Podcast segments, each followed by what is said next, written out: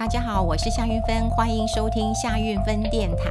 好，我其实今天很开心哦，非常非常开心啊！怎么说呢？因为呃哦，其实我今天本来要录的节目上让我有点伤心的，因为我今天其实是想要跟大家来聊一聊东元呃这个父子大战的事情了。好，那因为很多人问我说，哎，东元战成这样，到底谁是赢家？我就说，嗯，好，那我换个角度跟大家聊聊东元。所以其实今天本来就想要跟大家聊东元，那心情是悲伤的，是难过。的是痛心的，但是呢，今天下午非常非常的开心。怎么说呢？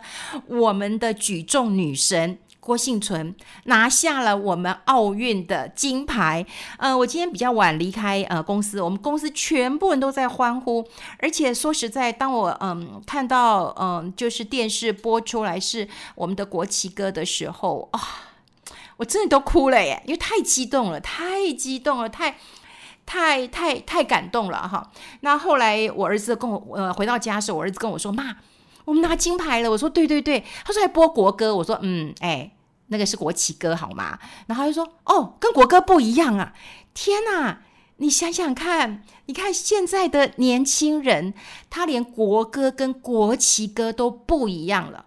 当然，在我们那个年代当中。”我们常常就是要升旗啊，升旗就是要唱呃这个呃国旗歌的，对不对？然后呢，我们也常常要唱国歌的啊。我记得那时候连我们进电影院都要唱国歌的，所以我们当然分得清楚，呃，唱呃国旗歌还是国歌啦。哈。那当然在奥运当中我们唱的是国旗歌，可是我觉得很感动啦。虽然那种感觉跟国歌是一样的，一样的激动跟感动，可是孩子是分不清楚的。好，当然非常非常的激动。第一个是我们拿到金牌，后来陆陆续续就看到很多。郭幸存的呃这个新闻，我觉得她真的非常优雅的一个啊、呃、女神哎，然后她已经可以呃确定可以拿到这个两千万的国光奖金。那另外就是富邦集团有赞助哈，金牌的就是十万美金，那十万美金其实也将近三百万了哈，所以她看起来这个赛事当然是他生涯当中呃非常大的一笔奖金啊。那有很多人一定会问说啊，他拿这奖金来干嘛？我看到报纸的报道之后。超感动的，他说：“第一个要先照顾家人，第二个怎么帮助这个社会。”哇，听到这这句话，我就觉得说，现在在疫情之后啊，太多的这个呃边缘人哈，很边缘的人都在求救啊，都在求救。呃，我前两天啊、还有收到呃创世基金会，那么他们跟我求救说：“运芬，麻烦你在呃广播上面帮我们讲讲话。”我说。呃，你们发票的收入，因为我还知道他们的一些收入。他说大家都不出来消费了，怎么会有呃这个发票呢？那我说那小额捐款呢？过去你们也都推小额捐款嘛？他说对呀，可是现在有人呃这个捐助人打电话来给我们讲说，呃，连我们自己都过不下去了，可不可以先暂停呃两三个月？他说那我们也不能呃说什么。好，那呃需要我协助的是呃在。云林斗六分院，好，斗六院的呃这个院长就跟我说，他们很辛苦。然后后来我才一直跟大家呼呼吁啊，就是说，当我们行还有余力的时候，就帮帮别人，特别是这样的边缘人。那你说我们是帮助这个植物人吗？其实不是，诶，其实创世基金会他当然是帮助植物人，可是他们帮他们照顾了植物人之后，他们的家人。该上班的去上班，该好该好好活下去的去活，好好活下去；该念书的去念书。可是如果说创世基金会没有帮他们照顾这样的植物人的时候，你想想看，那有人还能去上班吗？有人能更去上学吗？是不行的。所以他帮助的其实是一个家庭，一个希望。所以我会觉得很多的边缘人，那看到我们的举重女神啊。我已经觉得他为国争光已经很感动了，可是你想想看，他还想要帮助呃这个大家，然后看看这个社会有哪些需要帮助的地方。你说他心地多么多么的好啊！郭婞淳，我想大家对他并不陌生。这一次他参加奥运会，大家都说哎，一定是金妹哈。那他参加过世大运呃这个亚运呐哈，那都得到这个金牌。听说他的光金牌就已经拿了这个十三面了哈，十三面金牌了。然后呃我还看到报道。就是他在那个纽呃那个里约里约那个奥运的时候，他不是拿下铜牌吗？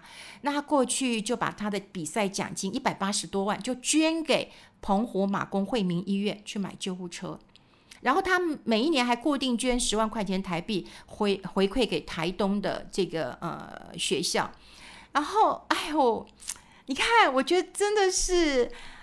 很伟大的一个人。那郭幸存，呃，但大家知道他是阿美族的，哈，阿美族的，他生呃生长在一个单亲的一个呃家庭。听说他很苦的时候，家里都住在嗯公寮，所以他一跟呃很多偏乡的原住民的小孩其实是呃很像，哈，实在很实在很像。可是你想想看，他今天有了钱，他就想要去帮助别人，哈，去帮助别人。啊，今天我看他哇，轻轻松松就抓了一百公斤。到一百公斤，然后达到了他呃这个梦寐以求的奥运金牌，我真的觉得很感动，非常的感动。好，我今天看到呃这一幕，所以要在我们待会哈呃要分享悲伤故事之前，先让大家开心一下。我今天呃看到他这么优雅的举重，真的是台湾的骄傲。然后再看到我们的国旗歌，哦，真的。真的很感动，我到现在啊、讲起来哈，看到他那勇夺金牌的那个画面，真的是优雅，然后好棒的女孩，真的是台湾之光啊！好，我们看到呃这么呃一个出身、呃、辛苦的孩子，那么为了自己的梦想，那想要拿到奖金之后呢，当然成全他自己夺金在世界舞台上的一个愿望，可是他希望帮助更多的人。那我们来看看。好，这个东元这件事情，那东元这件事情有很多人都跟我说啊，已经落幕了嘛，哈，因为那个东元股股东会已经就已经开完了，然后呢，这个呃标题也都是讲说啊，这个呃没有输家，哈，因为当然以父亲为主，我们都直接讲老黄派好了，哈，就黄茂雄哈，那么领军的公司派，好，那当然因为他跟保家跟华新丽华结盟，所以他就拿下了四席的呃董事。好，那董事长呢？还是呃，这个东元现任的董事长邱纯之。好，那另外呃，这个呃黄呃黄玉仁，好，就黄玉仁就是他儿子这个部分哈，也是拿到三席的董事，可是他并没有拿到独董的席次。那很多人都说啊，不就是爸爸赢了吗？啊，然后看完这个消息之后啊，我就跟他说，那以后开董事会啊，我还跟我朋友讨论，我说这父子怎么见面啊？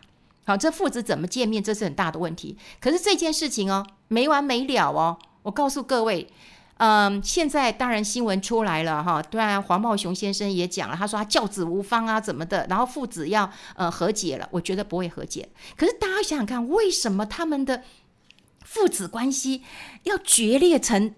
要决裂成这样啊，哈！当然，呃，我个呃前两天有跟我的朋友在聊，他说这很让他想到那个呃这个满城尽带黄金甲，是不是？好像有这部电影嘛，我有看，我有看了哈。那呃，这个主演的是呃周润发，好，周润发还有这个巩俐，那我想很多人其实印象都非常的呃深刻的。那在满城尽带黄金甲的呃这个电影台词当中啊，呃，周润发讲了一句话，好。跟他的儿子，因为他儿子就是要篡位夺权嘛，哈，那他就跟他讲了一句话。那他儿子就是周杰伦演的，我想很多人大家都知道了，哈。那他讲一句话，他说：“朕给你的你可以拿，朕不给你的你就不能要。”哦，你看有有没有这种感觉啊？可大家要知道哦，东元今天是一个公司，诶。他不是你皇家的人呢，他不是你皇家的人呢。而且我跟你讲，最扯，为什么我今天不是要只要跟你讲这个父子的这个嗯父子之争呐？哈，我觉得更扯的一件事情是，我做完节目之后，呃，就是我做完我自己在中广的节目之后，我才发现到说，天呐，东元有好多年了，连续七八年，他入选了这个台湾证券交易所这个公司治理评鉴哦，前几名哦，而且他是前五趴。每一年都得奖哦，他跟台积电的公司治理的那个那个水准跟标准是一样的哦。天哪，你能够忍受吗？这父子两个人战成这样子，然后呢，这父子两个人是拿公司的钱帮自己在捍卫，这能够拿到公司治理吗？我都觉得交易所的公司治理是怎么做的？我在学校，我重回念这个这个政大 EMBA 的时候，学校老师非常重视的一门课就是公司治理。都是讲企业社社会责任，所以你像我们老师，我们底下有多少的上市贵公司，老师多么盯着他们，就公司治理有多么的一个重要性。可是你看这两个人，好，我们先来讲这两个人，好，那呃，当然黄茂雄先生，大家对他其实好，那我们就简单一点好不好？我们就讲一个老黄，一个小黄，好不好？就一个就黄茂雄，一个就是黄玉仁嘛，哈。那你说这个王子，王子他要接班，他已经五十三岁了啊，当然他很急嘛，哈，他很急嘛。那为什么会这次出现这个呃东元的经营权啊、呃、之争呢？这也很好笑，就是爸爸想起来了，哈，不不，儿子想起来了，爸爸不给。就这么简单的，然后呢，开始有一些话出来了。我们先不要讲那个，因为大家是用听的嘛，哈，你用听的话，你就没有办法说，呃，要去，呃，我要去讲很复杂的事情啊。如果我跟你讲交叉持股啦，或者是呃，谁买谁买多少股权，你可能不清楚。那我们就轻松一点，我们来讲几句，呃，就是他们在经营权斗争的呃名言佳句好了，好让大家稍微呃轻松一点点好了哈。好，但。这个呃，老黄就讲了，他说没想到儿子窝里反，然后他愧对社会，教子无方，哦，哎，他都讲过这些话哈，所以你可以看到他的情绪了哈。他说呢，儿子对我下跪道歉，我以为是求和，没想到是求战。那他怎么说呢？他说真大卫呀，黄玉仁还不成熟，哦，黄玉仁还不成熟，哈，也就是说你五十三岁了。哈，然后呢，你现在还还还还不成熟了，哈，还不成熟了，哈。好，那当然，他后来还写了一封信啊，他有讲亲情是人生一辈子的功课，然后骨肉至亲啊，血浓于水啊，哈，他就讲了这一些啊。可如果你们去看资料的话，哈，你就会知道了，这个老黄啊，跟这个老大也不合，老二也不合。好，这个老大呢，之前呢有在安心食品就做摩斯汉堡的，跟他也是不合，不合之后现在到美国去了。那现在呢，这个黄玉仁也跟他不合了，所以在亲情这个部分，你觉得黄茂雄有赢吗？老黄有赢吗？没有。好，那小黄呢？小黄的问题在哪里？小黄也讲了很多的经典呃名句，他说：“我不想被做拱上台的王子，我不要做王子，我要做将军。”哦，好，他甚至呢，他直接挑衅他爸爸了，他就说：“这个他暗指好妈妈口中的坏女人啊，这个坏女人就说，哎，觉得爸爸为什么就是要挺这个邱纯枝呢？好，为什么要挺挺他呢？他说过去母亲还清醒的时候，常常跟我们提到有一个很坏很坏的女人。”好，那他觉得说啊，我的父亲有必要为一个坏女人来消灭自己的亲人吗？哦，那呃，这个事情呢，也让大家记忆很深刻，因为甚至那时候我觉得很好，很好玩。这个小黄跟他爸爸在做呃这个委托书收购的时候，他还上了馆长的直播。啊，那上的我也不知道说年轻人会去买买买买东元吗？哈，你去上直播对你有没有帮助了？哈，然后他直接讲了，他说会挑战他他倒台，这他是谁呢？指的就他爸爸，好爸爸。那当然他有他很深的一个焦虑感了哈，他是很深的一个焦虑感呢是什么呢？当年呢，其实宝佳就想要进入东元了啊，就吃东元了哈，搞得很紧张哦，因为怕保家就把东东元吃掉了。可这一次呢，是老黄又。连了保家一起来打小黄，好，那保家那时候小黄的判断就是说，哦，保家只是要我的土地而已，他不会要我的经营权。但另外一个，呃，这个进入这个呃董事会的呢是焦家，那他们就认为说，哦，如果焦家进来的话，他们对于焦家这个华兴集团这个经营管理都很有一套的。那于是呢，这个呃小黄也很担心一句一一件事情，他担心什么？他说呢，怕黄会长时代一过，什么叫黄会长？就是黄老黄，老黄一直想要当董事长，荣誉董事长，然后不下来，然后直接当黄会长，就一直当，他就是不想下来。他最担心的就是老黄一下来，这个时代一过以后，东元不姓黄了，姓焦了。请问一下，这公司是谁的？这公司是谁的？这公司本来就不是。黄茂雄、黄玉仁这个姓黄的家族独创的，他那时候几大家族嘛，五大家族一起来创的嘛。那你东元已经是上市公司了，你这上市公司你是属于大众的耶，你信不信黄有那么重要吗？好，那我们要讲，在这么多人当中啊，其实我很同情一个人。那呃，我们没有时间去讲东元阿嬷。好，东元阿嬷，东元阿嬷其实他是支持孙子的。那为什么呢？因为当年东元要创立的时候，是东元阿嬷拿钱的。好，这钱是娘家的钱。东元阿嬷呢，呃，这个这个讲了一句非常睿智的话，他说呢，要放手给懂得技术的下一代。他还讲了一句重话哦，他说呢，要负起家庭责任，做起一个好丈夫，好好照顾失智的太太。他的意思是怎样？你应该放手了，你给孙子吧。而且我女儿，你太太失智了，你好好照顾她。那这样好好照顾意思是不是？你反过来想，那她是不是之前没有好好照顾？好，这个是一个一个一个关键呐，哈。那当然还有其他人啦，哈，其他人的一些呃一些说法。那其他人我觉得就就就没有那么重要了啦，哈。这个包括邱纯之，呃，他说他是专业经理人，他说他要为个人清白而战，因为他被黄元子说他是一个坏女人嘛，哈。那有嗯，这因为坏女人然后来灭自己的亲人嘛，哈。好，我们看到当然还有包括焦佑伦呐，还有这个宝佳的董事长这个林成海，他也讲了哈。那我们看到这件事情的时候啊，你就会觉得说，那股东会就过完之后，那东元父子真的就是要呃和解了吗？好，是不是好好的这小黄就要试出一些呃善意了吗？好好的跟爸爸相处吗？没有，并没有。之后灵光现在呢，这个他爸爸还成立了很多的公司，就是来抄灵光的底了。灵光是上市公司哦，这公司也不是个人的财产哦。好、哦，所以你想想看，你你你你自己，呃，小黄那时候想要跟他爸爸斗的时候，也是用灵光的钱。然后呢，现在爸爸就来抄灵光的底。我跟你讲，如果小黄失去了灵光之后，他就失去法人东元的法人代表了，他绝对就是输了。他绝对就是输了，所以你想想看到、哦、为什么我真的觉得不懂哎，父子要斗成斗成这个这个阶段呢？你你很难很难很难想象哎，因为哈，我刚讲东元它有很多的就是交叉呃持股，它有灵光，还有光临哈，还有东友科技啊，都要公开收购的，然后他们就成立一些呃这个公司。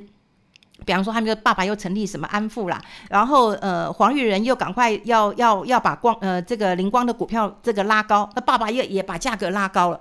你想想看，用这样的状况，你还可以得到交易所颁发的这个公司治理好评鉴的前几名吗？荒谬诶，荒谬诶，公司治理一个很重要的。的指标，你光看这父举父子这样的一个对决，你当然你现在看起来，那那你要检讨的很多了。那他们的独董在干嘛？他们到底有没有在说一些话？有没有说做一些监控呢？然后小股东其实小股东是有是很聪明的哦。小股东我给我看到他们都在都在这个呃呃登报纸都在讲啊。像灵光的小股东就讲了，他说拜托我们股东权益一直在在在往下降诶。那灵光的这个股东权益在哪里？啊，你们争成这样子，我们的权益到底在哪里？所以你想想看呢、哦，我觉得现在看起来这个战役啊、哦，没完没了。你说谁赢了？我坦白讲，你老黄输了，你就输在亲情了；你小黄你也输了。我今天要是小黄的话，我就会跟他讲，你为什么不自己去创业呢？当然，你有技术，你对马达有一些想法，你对东元有一些想法。可如果你今天去创业了呢？你爸爸的朋友会不会支持你？会嘛？那爸爸会不会给你点钱？可能也会嘛。然后你五十几岁了，你没有办法创业，然后你希望用用用这样的方式，我觉得还是爸爸厉害的。好，他爸爸是厉害的，爸爸人脉多，爸爸又钱多。好，你这一点你是你是赢不了他的。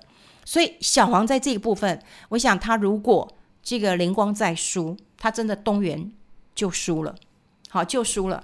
那爸爸现在看起来的一个呃状况，并没有要这个让他好过，好让他好过，因为从我刚刚讲过了，大家以为说开完股东会就没事了，好，结果呢？